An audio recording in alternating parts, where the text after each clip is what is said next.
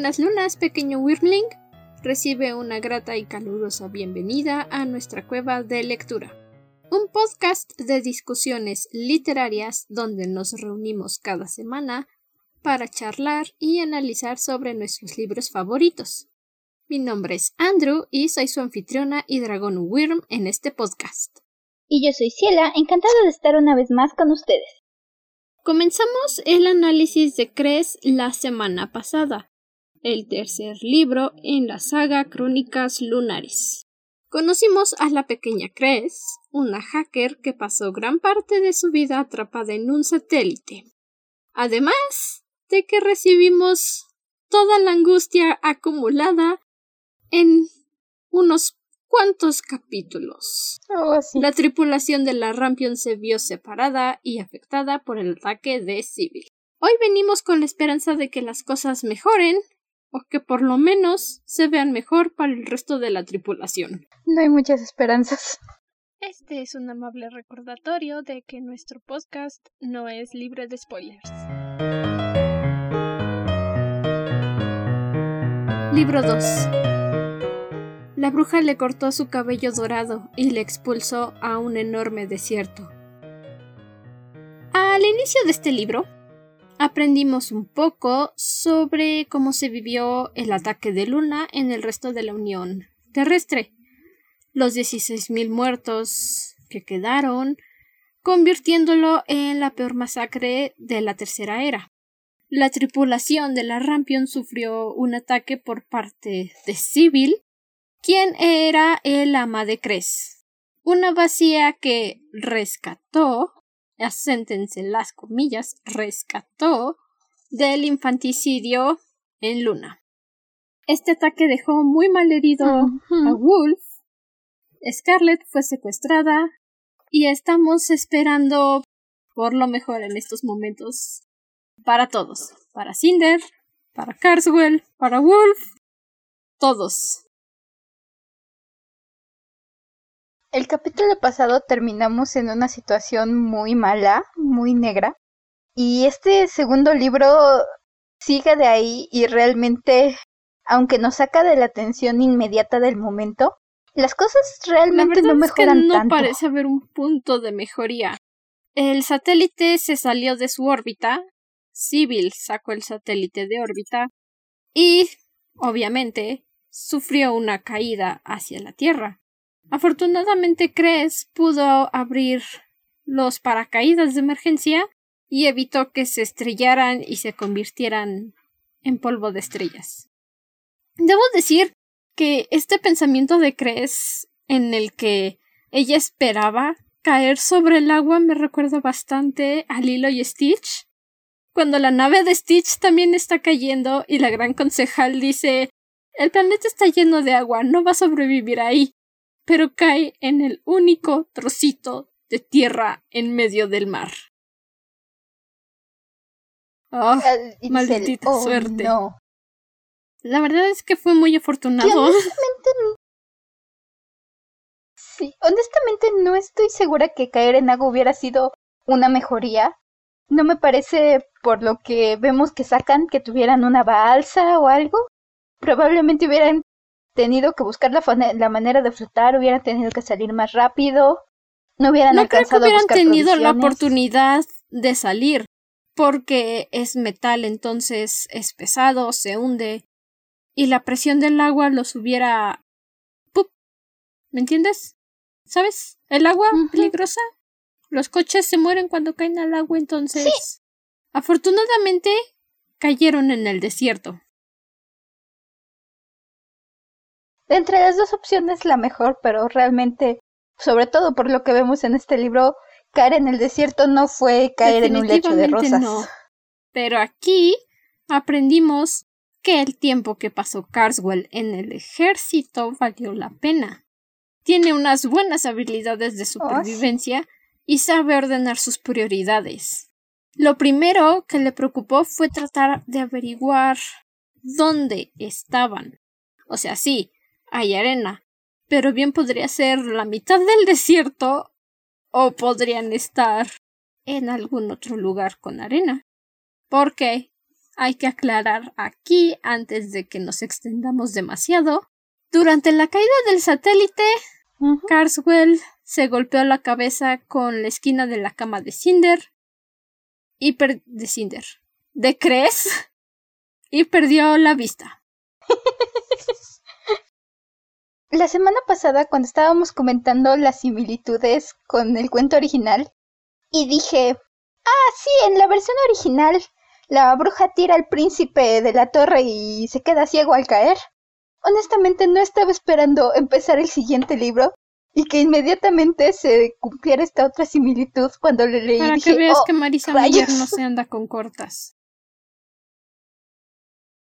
Debo decir, no me esperaba en realidad que se tomara y este los capítulos del desierto, no importa las veces que me mienta y diga que voy a ir despacio, el desierto siempre siento que dura demasiado, demasiado. Es tan angustiante verlos caminar sin rumbo, esperando por lo mejor, guiándose con las estrellas.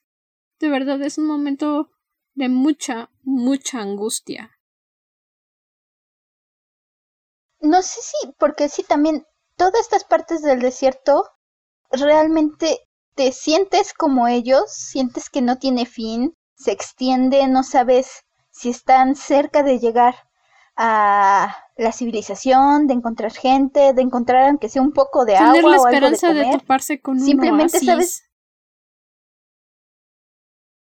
Simplemente sabes que están caminando y caminando y no sabes qué va a pasar. No sé si decir que es, bueno, sí es bastante eterno de leer, y no sé si esto es en realidad un gran punto para Marisa Meyer, que creo que sí, porque te sientes como los personajes, te sientes atrapado en medio de ese desierto sin saber qué tanto tiempo vas a estar ahí o qué va a pasar. Avanzas con la esperanza de que la siguiente duna de arena sea la última. Y no puedo decir que yo estaría mejor en una situación así porque no. Mi tolerancia para el calor es cero, nula, no existe.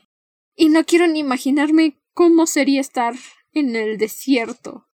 Carswell dice que están de suerte porque no es una época del año en la que realmente haga tanto calor. Entonces las noches tampoco van a estar tan congeladas. Pero aún así es. Ah, oh, no, no, no, no, no. Y aparte va ciego él ¿Crees está haciendo lo que puede por guiarlo? Intentan ubicarse a ver para dónde van, si van hacia el este, si van hacia el oeste. Hmm, mucha angustia. Que creo que con todo nos dan, por ejemplo, Carswell, Storm brilla. Me encanta su capacidad de poner en movimiento a la gente cuando entra en crisis. ¿Crees tiene un par de momentos de crisis mientras están aquí en el desierto. No. Sí, no la culpo. Su vida, de hecho, me, me llegó mucho, me gustó mucho cuando llegan y sale por primera vez y Cargo le pide que le diga cómo es todo y empieza a describir y se siente abrumada por lo grande que es todo. Y es entendible, toda su infancia, su adolescencia la vivió en un espacio mínimo, y de repente tiene literalmente todo el mundo a su alrededor. Ha estado confinada. Todos los lugares en los que he vivido ha estado confinada. Los tubos de lava donde nos explica que vivían los vacíos.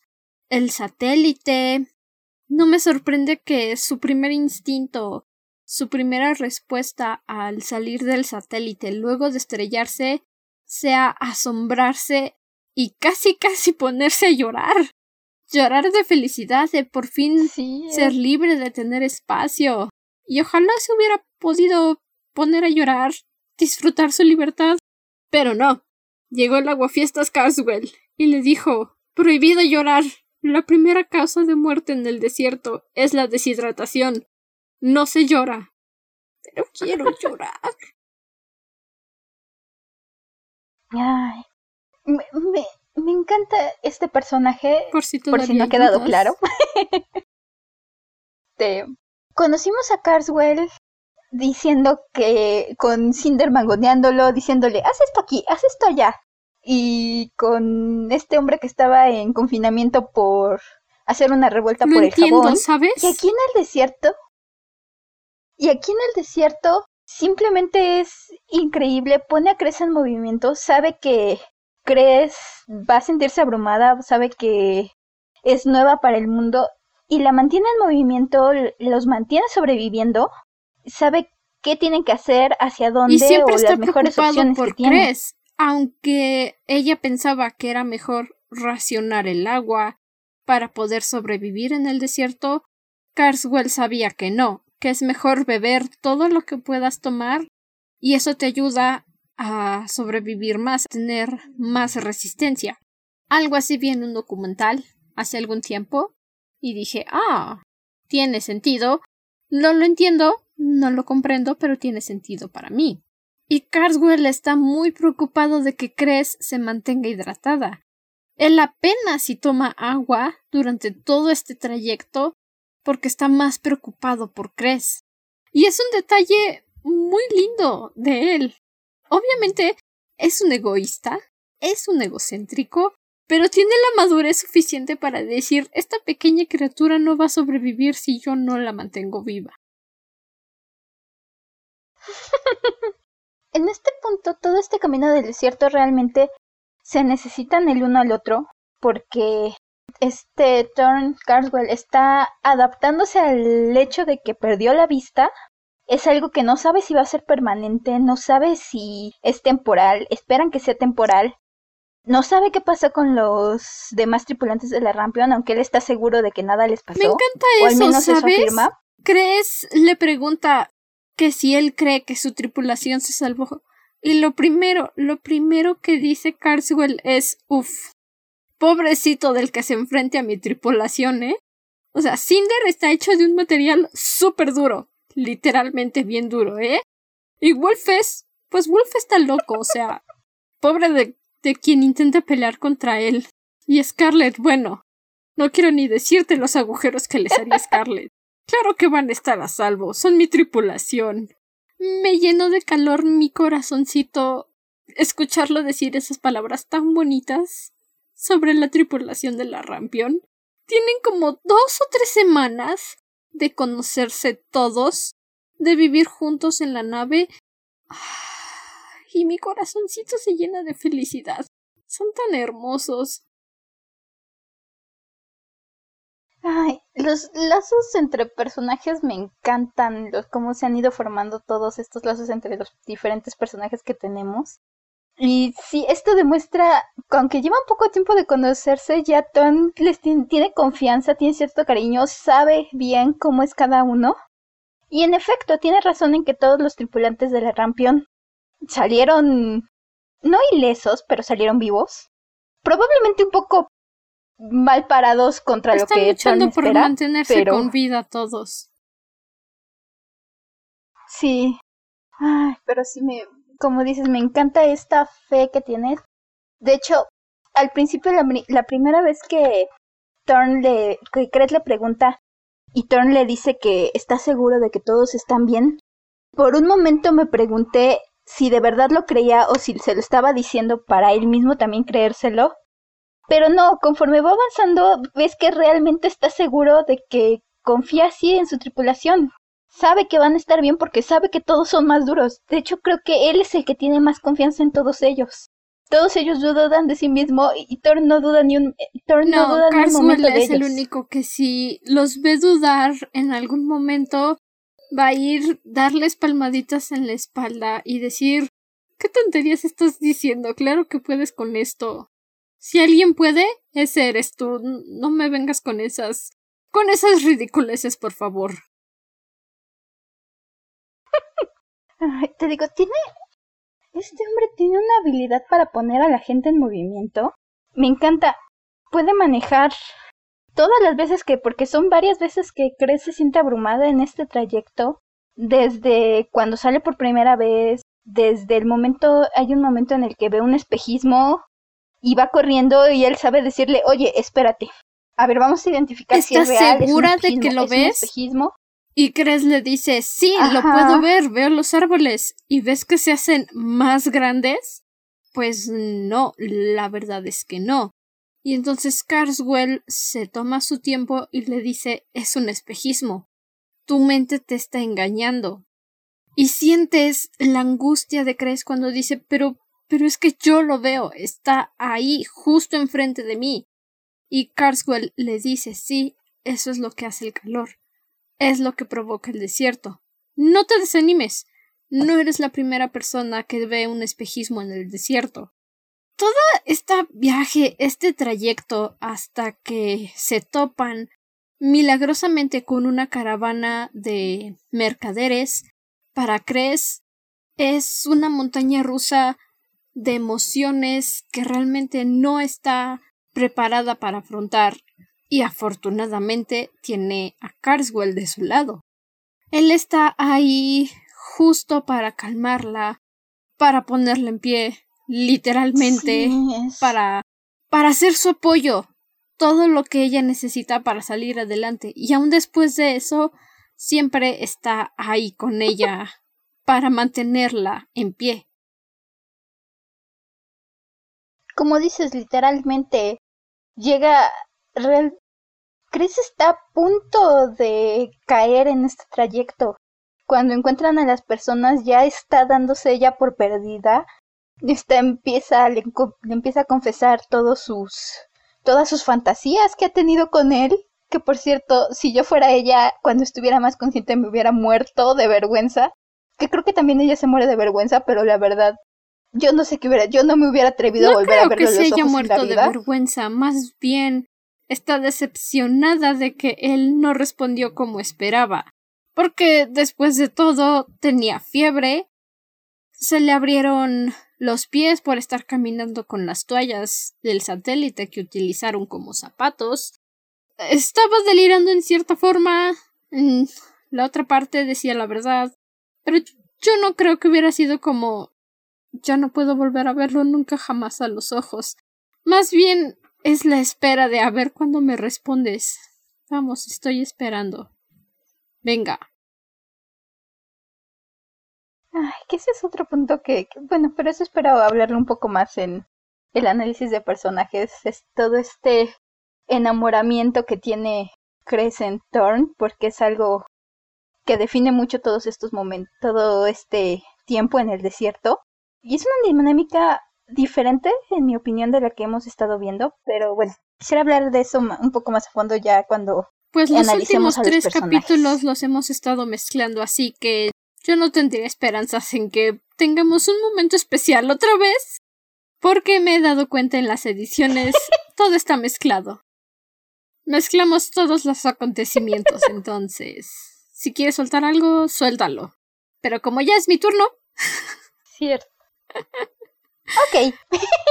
Cinder finalmente eligió visitar al doctor Erland. Gracias. Wolf está muy mal herido, está sangrando, y al fin tuvo la decisión madura de ir a ver a nuestro adorable doctor Erland.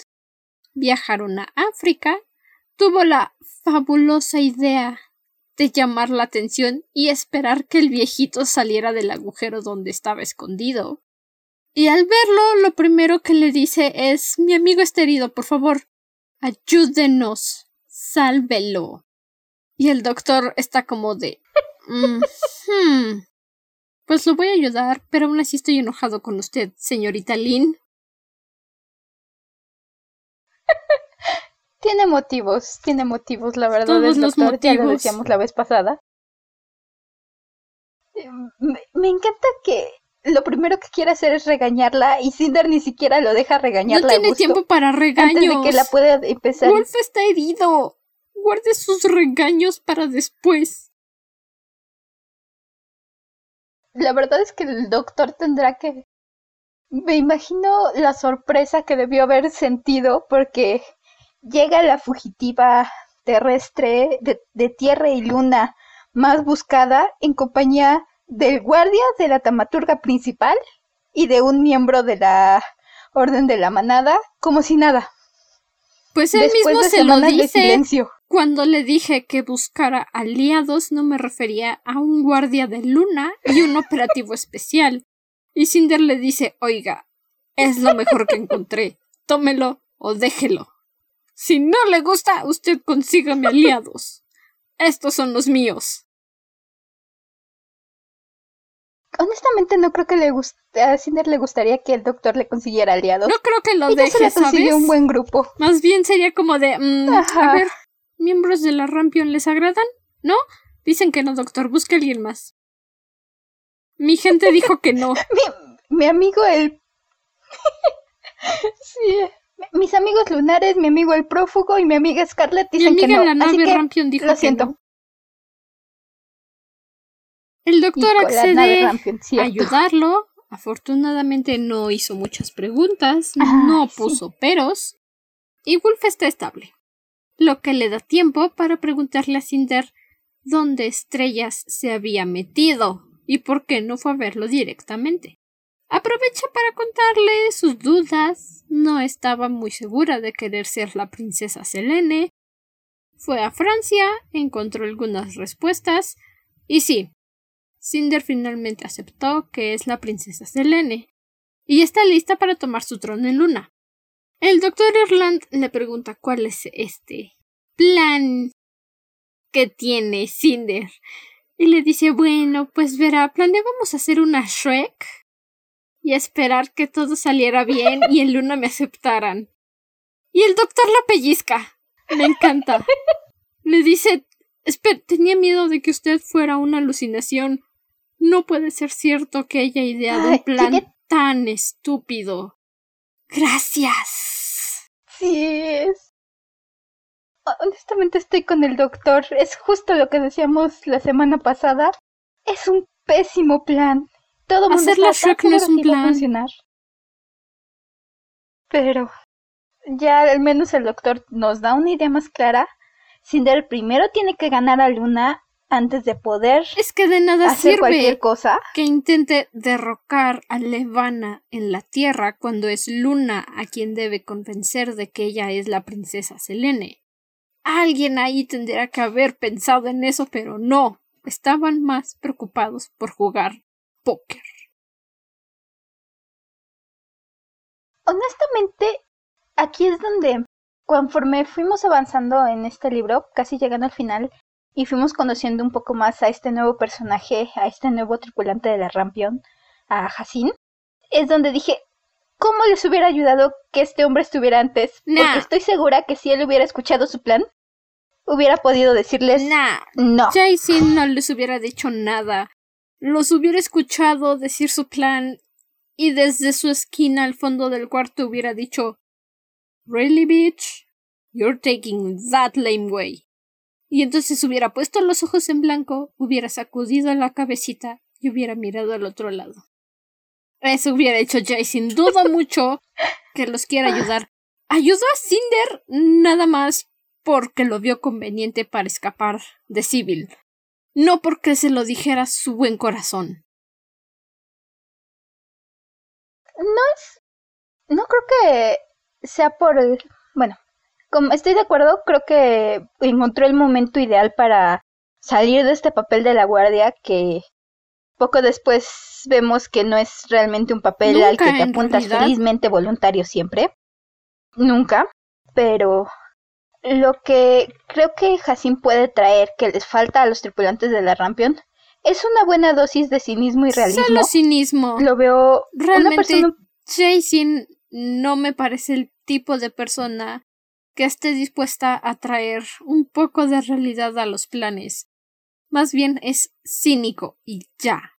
Bien lo dijo, no estoy aquí para servirte, para servirle a nadie más. Estoy aquí porque vi una oportunidad.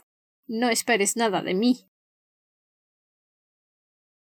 Sí, pero al mismo tiempo aún está, en cierta forma, aun cuando te dice esto, aún sigue alrededor. Y, y bueno, sobre todo yo me estoy basando en este momento donde le dice a Cinder que le va a enseñar a pilotear la nave. Y Cinder le dice, pues creí que tú eras el nuevo piloto. Le dice, sí, pero la gente tiende a morir a tu alrededor. Es este tipo de comentarios bastante crudos que realmente no imagino ningún otro miembro de la Rampion tomando las expectativas reales de esta forma y plantándolas. A lo mejor Lobo, pero Lobo se deja jalar por lo que dice Scarlett normalmente. Y Jacin tiene, no tiene tacto y no tiene pelos en la lengua para señalarle este tipo de cosas, que creo que son comentarios que tristemente tienen que hacerse, sobre todo teniendo en cuenta que están pensando en una guerra civil lunar o al menos derrocar a la gobernante por este sentido, por este hecho, es que Chasing no está planeando quedarse de su lado. Es precisamente por eso que nunca le daría su opinión respecto a los planes de Cinder. Está ahí porque le fue conveniente. No se va porque no tiene una forma de irse, no tiene a dónde escapar. Si viera la oportunidad de marcharse, estoy segura de que lo haría sin siquiera decirle nada a Cinder. El que haya dicho que es leal a la princesa no me parece a mí razón suficiente como para querer morir por ella. Y sí, dice que le, le va a enseñar a pilotear la nave porque precisamente no va a quedarse ahí. No parece ser el tipo de persona que diga ok, cuéntame tu plan y vamos a ver cómo lo llevamos a cabo. No lo sé. Siento que realmente Hassim podría. Conocemos este pueblo donde está el Doctor Erland. Y es un lugar donde es un secreto a voces que los lunares están ahí donde hay cierta unión entre lunares y terrestres. Siento que si Jacin quisiera empezar una vida, Jason, perdón, empezar una vida ahí o arrancar de ahí, buscar lo necesario para hacerse una vida en la Tierra, bien podría hacerlo y no creo honestamente que Cinder lo detuviera siquiera. Y aún así, no me parece el tipo de persona que querría quedarse en la Tierra. No parece ser alguien que realmente diga, bueno, pues me voy a voy a adaptarme a mi pequeña vida aquí en el desierto, con estos mestizos, porque es así como él los llama, mestizos. No parece ese tipo de persona. Sí volvería a Luna, creo realmente que volvería a Luna, pero realmente no parece ese tipo de persona. Mm, no es que tenga, bueno, sí tal vez, aunque creo que aquí, y es tal vez por lo que sigue, Jaycee no le veo muchas posibilidades de volver a Luna. Ni siquiera creo que decir es que me estaba controlando sea suficiente por cómo hemos visto que son las cosas. De todos modos, se fue con Cinder y eso va a ser suficiente para apresarlo, asesinarlo incluso, a menos que llegue con Cinder atrapada. No lo sé, pero. Entonces. Definitivamente no es alguien que diría: Pues me quedo aquí en la tierra a hacer mi vida en el desierto no es alguien que lo diría, pero tampoco le veo realmente alternativas. Muchas alternativas. tiene bastantes. Es más bien al... Yo, la verdad, le veo quedarse en el desierto, regresar a Luna y arriesgarse al castigo que vayan a proponerle, que probablemente no sea bueno, y por algo eligió la opción de escapar. Bien pudo seguir ayudando a Civil y, cómo no sabes perder que en realidad no los está engañando a ellos. No ha dado ninguna muestra de apoyo genuino a la princesa de Luna, no ha dado ninguna muestra genuina de que los va a ayudar. ¿Qué te hace pensar que realmente está de su lado y no es nada más parte de un plan? Yo realmente no estoy del lado de nadie. Jason en estos momentos está en un limbo donde quién sabe si vaya a ser bueno o a ser malo o ayudar o traicionar. Creo que que Jason es este personaje que de momento está de nuestro lado y que va a estar al menos por ahora, lo veo así. Tal vez cambie en el futuro hacia un punto u otro, pero sí como en ese punto creo que va a ayudar a Cinder, pero si se da un momento crítico, un momento de elegir, Jason va a ser de esos personajes que va a elegir lo que mejor le convenga para sobrevivir. En eso estoy de acuerdo. Tampoco le veo con suficiente, no sé si decir malicia, perspectiva para estar jugando algún plan más grande que simplemente decir esto es lo que me conviene en este momento y si paso a otro punto, yo tal vez otra cosa me convenga. Yo sí lo sé, lo creo posible. Después de todo, fingió que, que Cinder lo estaba controlando para dispararle a Civil. Posiblemente si le hubiera contado el plan a Civil, ella hubiera dicho no, además es un guardia. ¿Quién le va a hacer caso a un guardia? Es posible que todo esto hubiera sido un plan más grande, quién sabe, no sabemos nada de Jason, excepto que no le gusta la compañía de Cinder, ni del doctor, ni de Wolf, ni de Ico, ni nadie que vive en Farafra. Que es un personaje que vamos a tener que estar analizando y Porque hablando de Farafra, nuestro querido doctor viene una vez más para darnos una vuelta a la situación. Después de muchos, muchos años temiéndolo, la letumosis finalmente mutó. Los lunares ya no son inmunes. Ahora sí, de Adebis, nadie está a salvo. Oh, sí. es... Insisto, qué manía del doctor Erland de llegar y movernos todo. Es la inmunidad de los lunares, debo confesar, era, al menos en el libro de Scarlet, una parte en Cinder, donde sabemos que Cinder es inmune, es como una red de seguridad. Sabemos que Lobo es inmune, que Cinder es inmune, son dos personajes por los que si hay alguna situación de letumosis, al menos en Scarlet, me preocupaba más por Scarlet, no, cuando se da el brote en el tren no pensé en Lobo porque dije, ahí ya creía que era lunar, entonces dije probablemente también se inmune. Por Cinder igual uno dice, ah, al menos tenemos esa red de seguridad de que sabemos que a Cinder no le va a dar. Y no, nos mueven el piso, nos quitan esta red de seguridad, esta inmunidad, y entonces ahora sí cualquiera está de nuevo en peligro pues, de caer ante este gran enemigo. Hay muchas películas al respecto donde la mutación avanza, en algunos casos va más rápido, no se tarda 15 años, pero a fin de cuentas nadie está a salvo. Yo realmente esperaba en Scarlett un momento así que de repente saliera por ahí el doctor Erland de la nada diciendo que la enfermedad ya había mutado. Yo sí me lo esperaba, no me sorprendió tanto, porque dije ya van quince años, ¿cómo es que este bicho todavía no evoluciona? ¿Qué te pasa? ¿Estás enfermo? ¿Eres especial? Hay virus menos letales que tú que evolucionan más rápido. ¿Qué te pasa? Eso también es lo que nos da una pista, bueno, no una pista, una introducción al pueblo de Farafra a la mezcla entre terrestres y lunares, como nos explica el doctor Erland, son los lunares que lograron escapar de Luna y se refugian en el desierto porque ¿quién los va a mirar ahí? Y es un detalle muy agradable que hayan sido los lunares quienes enterraran a las víctimas de la etumosis en esa pequeña ciudad. Digo, obviamente no creo que supieran que ellos eran los portadores originales, pero aún así estaban preocupados por ellos e hicieron lo mejor que pudieron para ayudarlos. Y como dice el doctor, para cuando la gente se dio cuenta que eran los lunares, ya estaban demasiado mezclados como para poder sentirse ofendidos. Y aquí se responde una pregunta que tú realmente no sé para qué la pensaste. ¿Scarlett va a poder desarrollar el don lunar? La respuesta es, es nah. Name. Never.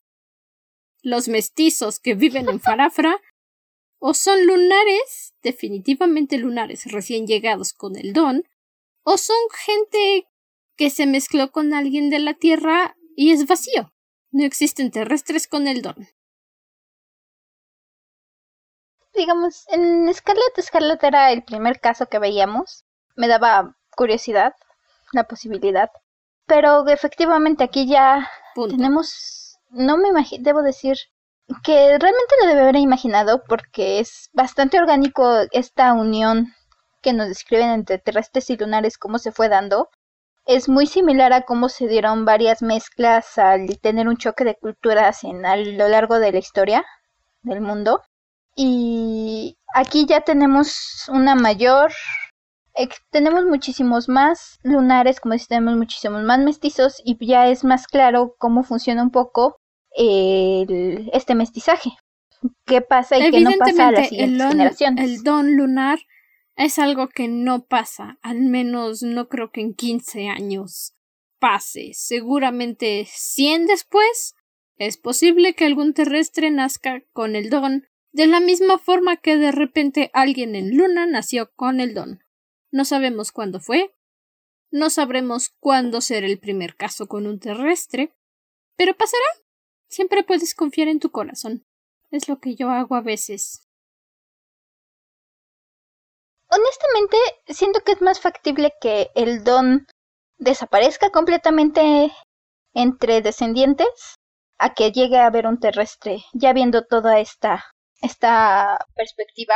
Siento que entre más generaciones más, Pero solo han sido 15 años y no tenemos idea de qué tan fuerte o qué tan desarrollado hayan tenido el don los lunares que escaparon. Sabemos que hay lunares fuertes, como los taumaturgos, hay lunares débiles, como los guardias, hay vacíos, no tenemos idea de qué tan desarrollado tienen el don estas personas que viven en África. Es posible que formen parte de la zona de personas, del rango de personas, con menor control del don, con menor poder. Obviamente, alguien así no va a poder, no tiene los genes tan fuertes como para heredar su don. No tenemos idea si alguien de la ciudad de Artemisa, la ciudad capital de Luna, pueda en algunas siete, ocho generaciones con un terrestre aparecer alguien con el don, con un don débil como un guardia o definitivamente tener un don fuerte. No tenemos idea y tampoco no es como que hacer asunciones de que simplemente nunca va a pasar porque en 15 años no pasó sea la mejor opción. ¿Me entiendes?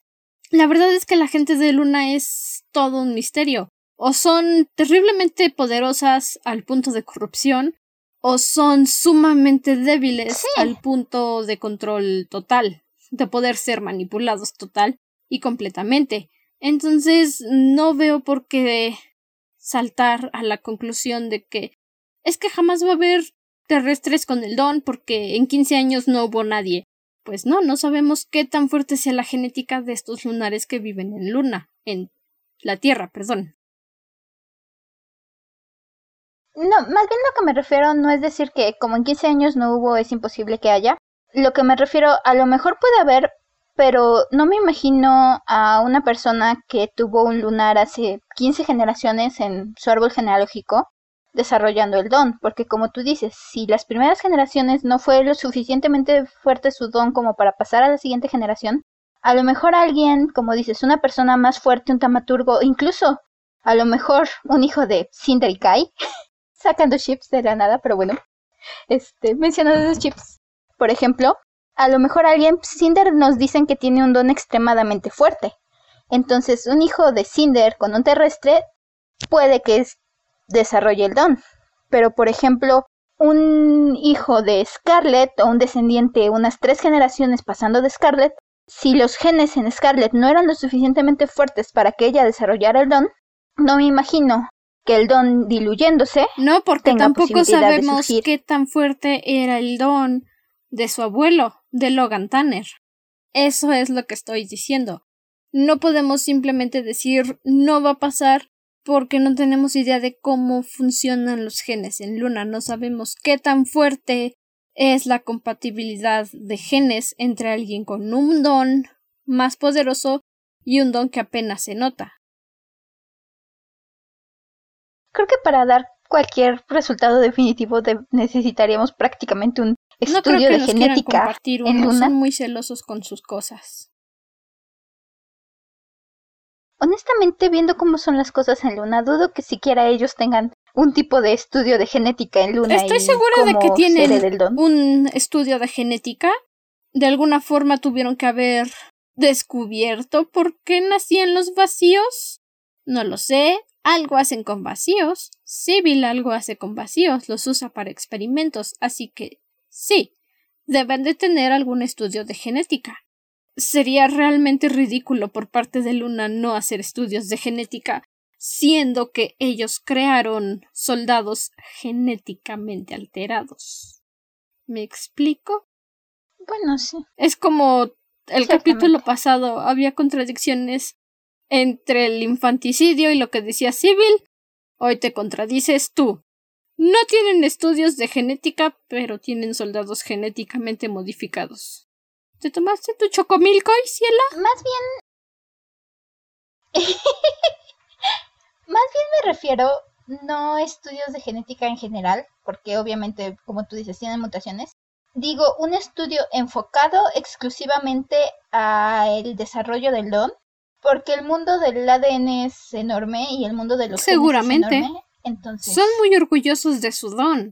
¿Estás de acuerdo? Si yo tuviera el don con la fuerza que lo tuvo la reina Canary, exigiría estudios de genética para saber si mi descendencia va a tener un don fuerte o más poderoso que el mío.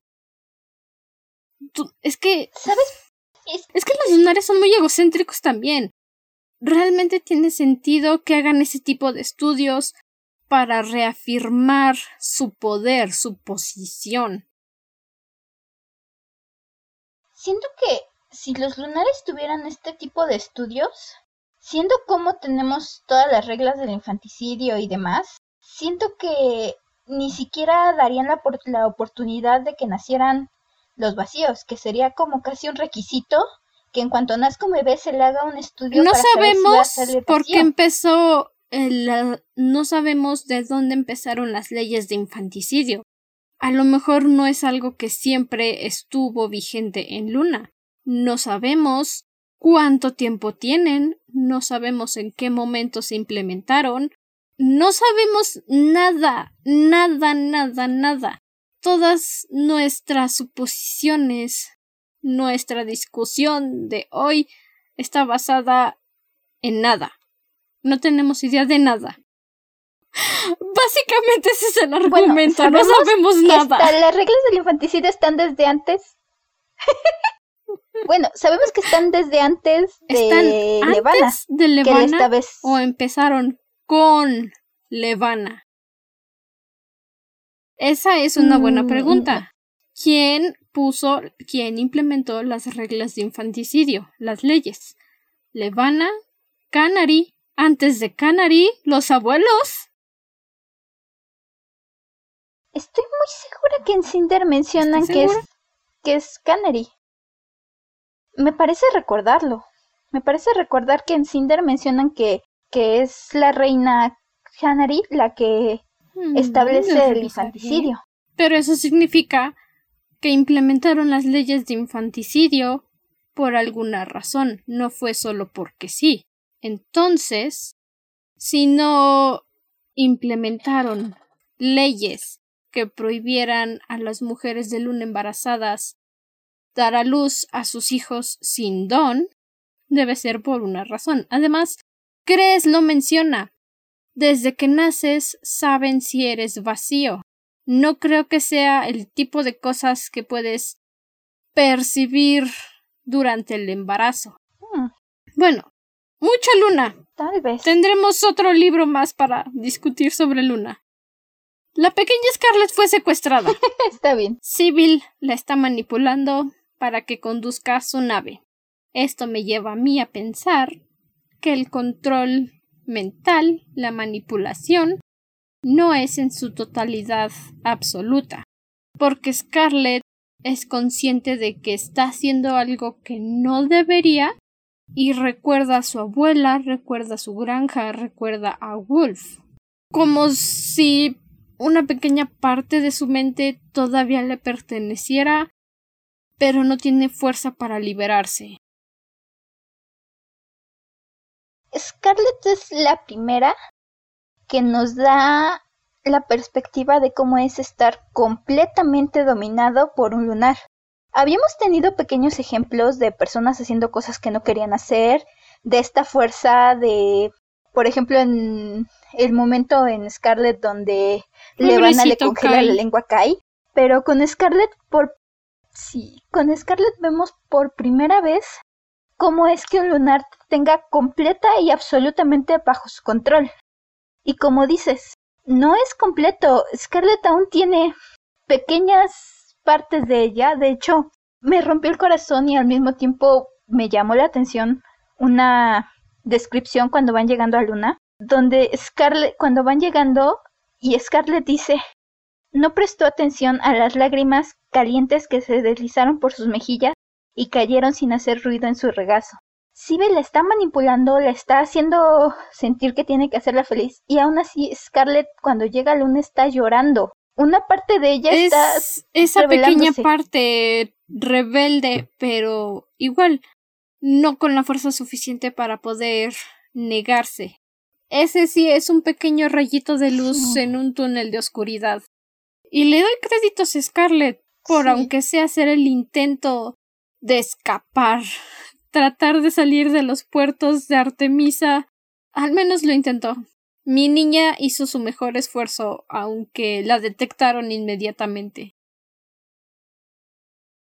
Sí, fue. Creo que Scarlett es por la que estoy más preocupada.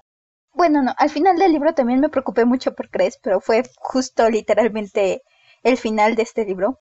Pero a lo largo de toda esta lectura, Scarlett ahorita es la que más preocupada me tiene porque está en poder de los lunares. me dan noticias de mi niña. Ni siquiera sabemos qué va a pasar.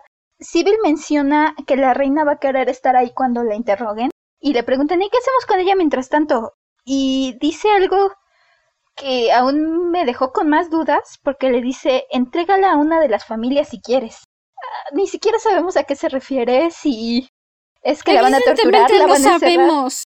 Todo lo que quieren es que nuestro corazón sufra. Quieren hacernos sufrir, quieren darnos dolor y miseria y angustia y todo. Absolutamente todo lo que sea necesario nos lo van a dar. Ya van dos libros así. No creo que mejore para los últimos dos.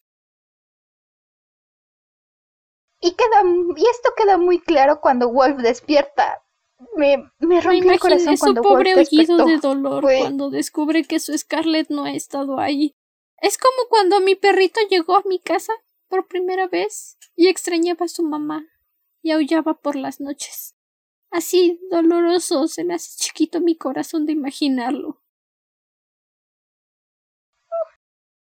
Me. Está. Cuando, cuando Wolf despierta y le pregunta a Cinder dónde está Scarlett, que no huele Scarlett, que ni siquiera parece que estuvo nunca ahí, y Cinder le dice, la capturaron, pero vamos a salvarla. ¿Cómo primero se derrumba y luego se llena de furia? ¡Ay, Dios! Es que si no se va a abrir los puntos, necesita estar sedado. Y la verdad estoy de parte del doctor.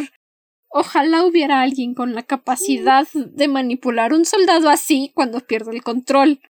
Sí, estaba en eso, ¿sabe? Pero es que es mi amigo, no lo quiero lastimar. Y, esa cicatriz yo la hice. No lo quiero lastimar más.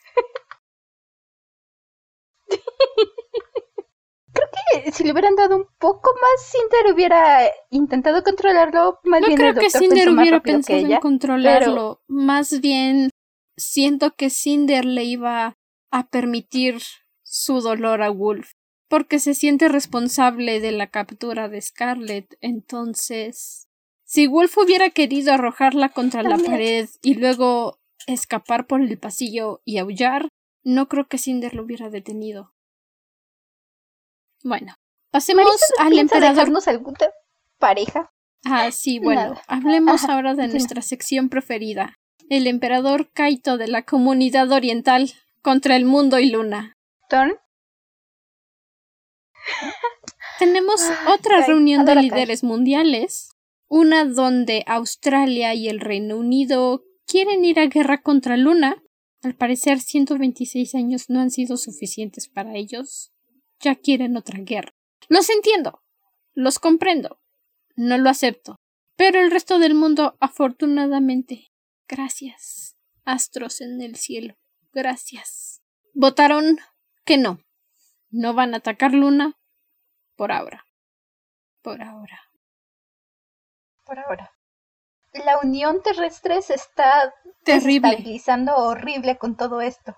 Veíamos ya ciertas fricciones pequeñas en el libro de Cinder, en la primera reunión que vemos, pero en este punto en que todas están diciendo opiniones contrarias, hay muchísima más tensión y literalmente dos países están decididos a ir a la guerra, las cosas están yendo abajo. Temo hasta De por nuevo, la paz de la los tierra. comprendo, lo entiendo, no lo acepto. Luna los ha estado amenazando constantemente durante 15 años, tal vez más. No lo sabemos. Y finalmente, después de tanto tiempo, Luna atacó. No me sorprende que haya países que quieran atacar y vengarse, especialmente con las naves lunares que están rodeando a la Tierra. Apoyo también al resto de los líderes que dicen mejor hay que esperar, hay que tomar una decisión con calma, pero también estoy de acuerdo con Australia y Reino Unido. Si Luna atacó, hay que demostrarle que no vamos a esconder la cola entre las piernas y dejar que siga amenazándonos. El problema es que, ya lo decíamos, la Tierra no va a salir victoriosa si empiezan a pelear contra Luna. El, tristemente, los 126 años de paz han afectado muchísimo la capacidad de la Tierra de defenderse. Nadie está en posición de atacar. Y más lo vimos. ¿Cuántas No personas estaban murieron preparados. en unas horas? Evidentemente. Pero yo no creo que realmente hayan que estén desprotegidos. ¿Sabes? Completamente desprotegidos, no. Pero también sabemos que las Si se posibilidades de organizan victoria es no son muy posible que grandes. puedan ganar. Hay altas posibilidades de que si llegan a un acuerdo puedan ganar, incluso puedan ponerse aunque sea un poco a nivel de Luna. En la Tierra tienen una ventaja que en Luna no. En Luna, como nos dijo Cres, viven en biodomos. Si se les fuera la cabeza y Estados Unidos volviera a épocas de Segunda Guerra Mundial, bombearía los biodomos. ¿Sabes? Bueno, no sé. No sé si la tecnología esté lo suficientemente para mandar un Ah, misil claro que sí. hasta allá. Si tienen cyborgs, androides y pantallas portátiles de red, claro que tienen tecnología para lanzar misiles. Es más, posiblemente carguen el misil a una nave y disparen. ¡Pium! ¡Pium! ¡Pium! La cosa es que llegue a tiempo, porque tiene que ser el misil muy rápido, porque sabemos que a Luna no le va a importar meter a una nave con tripulantes lunares en medio para que explote antes de llegar a los Yo creo domos. que sí existe O, esa tecnología. Por ejemplo, ¿Estás pensando en siglo XXI? Es la tercera era en el libro. Sí ha de existir esa tecnología para piun, piun, piun, lanzar misiles y explotar los biodomos. No creo que quieran explotar Luna porque... ¿Recuerdas la máquina del tiempo? No les fue muy bien. Entonces, sí, sí ha de existir esa tecnología para atacar y eso defenderse. también.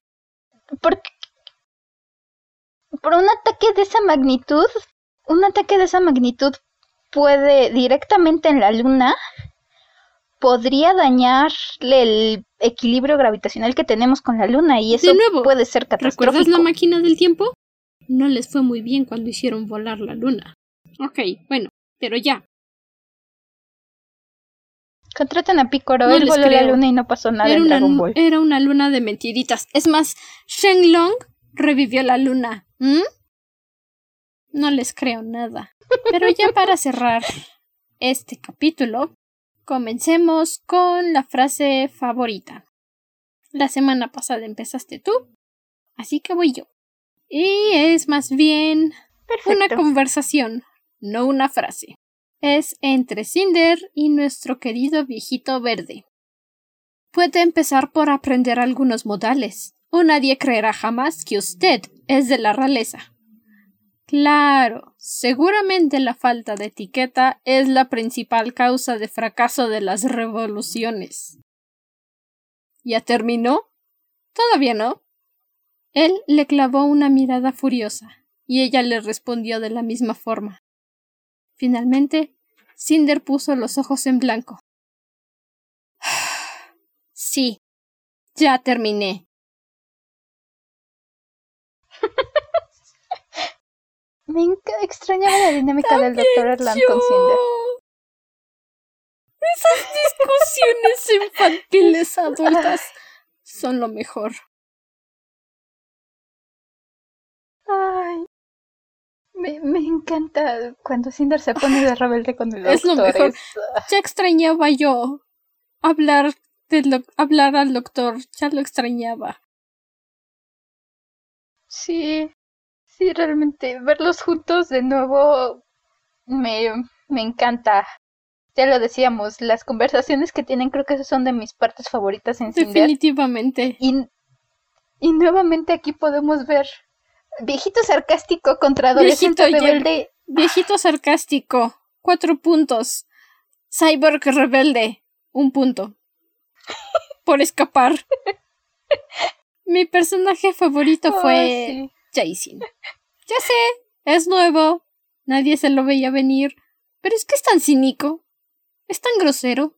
Me encanta. Me recuerda a mí. Es justo, es justo. Mi frase favorita es... No, no llegamos a mencionarle un poco en el capítulo, pero tenemos una pequeña conversación con Prilla, la organizadora de la boda real, donde saca Kai a los jardines y entonces dice esta que es una mi frase favorita y igual es un poco larga. Le dice, Últimamente he tratado de imaginar qué sería ser como él. Prilla continuó mirando las ramas de los árboles. Las hojas estaban volviendo doradas y de vez en cuando la brisa las sacudía y las enviaba rodando al estanque. ¿Qué tan costoso sería para un joven con estas responsabilidades obligado a tomar estas decisiones? Tomó una respiración profunda, como si se arrepintiera de sus palabras antes de que las dijera. Como madre, estoy preocupada por usted. Pobrecito Esa frase me, me hizo chiquito el corazón. Ya lo había dicho Kai me preocupa mucho, adoro a Kai y ha estado tan solito. Tiene a Thorin, pero no tiene esta esta guía materna, paterna, alguien que se preocupe por sus sentimientos. Y Prilla llega y le dice esto y, y le da un consejo para que no pierda la esperanza. Simplemente traté de elegir, pero volví a esta frase.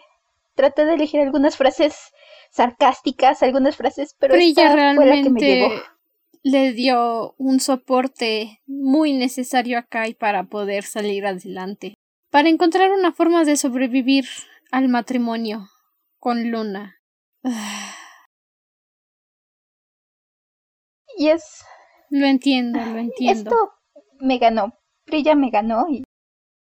Y este libro fue mi favorito, fue mi favorita, Brilla. Brilla es mi personaje favorito en este libro, solo por esta conversación que tiene con Kai, esta conversación tan maternal que tanta falta le hacía a mi rey emperador, a mi pequeño niño. Ahora, nuestra actividad final. ¿Cuántas veces dijeron la palabra capitán en el libro 2 de Cres?